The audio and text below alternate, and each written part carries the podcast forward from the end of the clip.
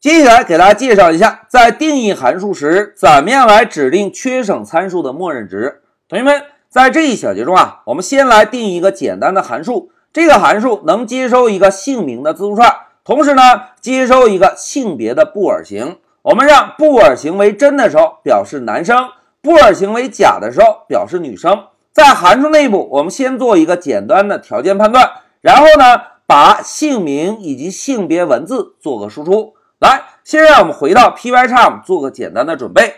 同学们，老师啊，首先使用 define 关键字来定一个 print info 的函数，让这个函数接收两个参数，一个是姓名，一个是性别。好，参数准备完成。老师啊，先使用函数名左侧的小灯泡，给函数呢增加一个文档说明。大家看，第一个参数是不是姓名，对吧？老师呢写一下班上同学的姓名。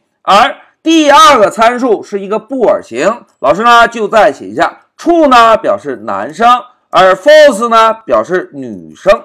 好，两个参数说明写完之后，同学们，我们是不是首先应该针对 gender 这个参数来判断一下是男生还是女生，对吧？那现在老师啊就在函数内部先来定一个局部变量，老师写一下 gender text 等于男生。好。给这个局部变量设置了一个默认值之后，紧接着我们就针对 gender 这个参数来做一个判断。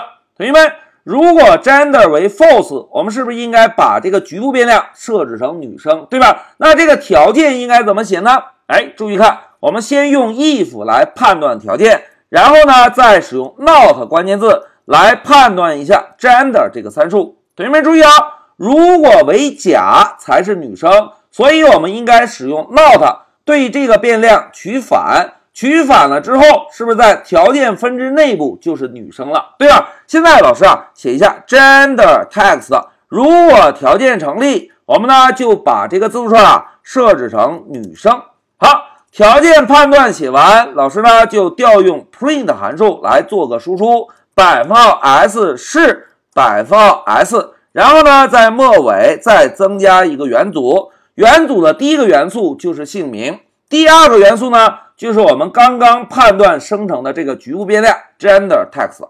好，一个函数准备完成，现在我们就来调用一下 print info 这个函数。首先传入第一个参数小明，然后小明如果是男生，我们是不是应该传入一个 true 来调用一下这个函数，对吧？现在我们运行一下程序，走，哎，大家看。控制台输出了小明是男生，哎，这个函数是不是还是非常简单的，对吧？那现在老师啊要做一个假设，同学们注意啊，老师要做一个假设，假设班上的同学啊男生居多，哎，同学们，如果男生居多，我们在调用这个函数时，大家考虑一下，既然男生居多。调用这个函数时，我们不传入 true 这个参数，就默认是男生，是不是就更好了，对吧？那有了这个想法之后，我们呢就把这个处先给删掉，看看能不能调用这个函数。来，老师再运行一下，走。哎，同学们看，程序报错了，再执行到第十七行代码，大家看第十七行代码是不是调用这个函数，对吧？告诉我们少了一个必须传入的参数，同学们。刚刚老师是不是把处给删掉了？删掉之后，程序还能够正常执行吗？哎，并不能，对吧？那现在我们这一小节的重点是什么？是不是来指定一个缺省参数的默认值？哎，现在关键时刻到了，同学们，如果我们想给某一个缺省参数指定默认值，我们只需要在定义函数的这个小括号内部，在参数名后面跟上一个等号。在等号后面指定一下参数的默认值就可以。老师呢写一下 true。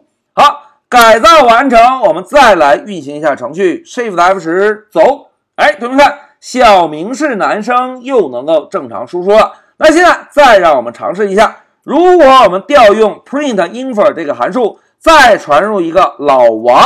哎，同学们，老师同样没有传入性别，对吧？如果现在运行，老王是男生还是女生啊？哎，应该还是男生，对吧？来，我们验证一下，走。哎，大家看，老王是男生。那如果我们在调用函数时，希望打印一个女生，应该怎么做呢？哎，老师写一下 print info，然后呢，我们这一次传入一个小美，传入之后，现在老师啊增加一个逗号，同时大家看 Pycharm 会提示我们第二个参数是性别，默认值是什么？哎，默认值是 true。那如果我们传入一个 false，是不是就表示小美是女生，对吧？现在我们再运行一下程序，走。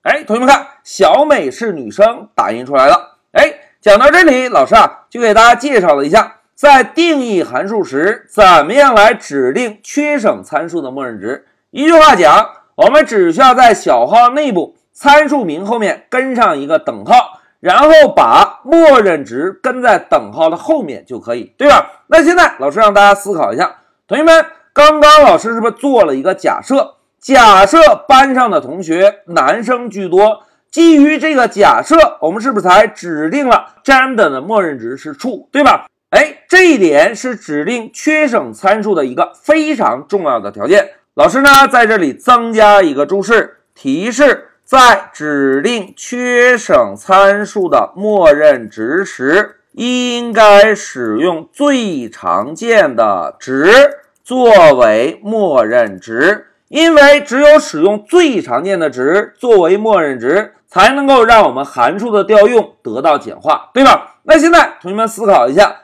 ，print info 这个函数中，name 这个参数需要指定默认值吗？哎，不需要，因为在我们班上不同的同学名字是不是绝大多数是不相同的？既然名字不相同，那么就在调用函数时依次指定就好了。好。讲到这里，老师啊就给大家介绍了一下，在定义函数时，怎么样来指定缺省参数的默认值。一句话讲，在参数后面跟上一个等号，等号后面跟上参数的默认值就好了。但是大家注意啊，在指定缺省参数的时候，应该使用最常见的值作为默认值。同时，如果某一个参数的值是不能确定的，这种参数我们需要指定默认值吗？哎，并不需要这种参数的值啊，就需要在调用函数时由调用函数一方直接传递就好了。好，讲到这里，老师就暂停一下视频。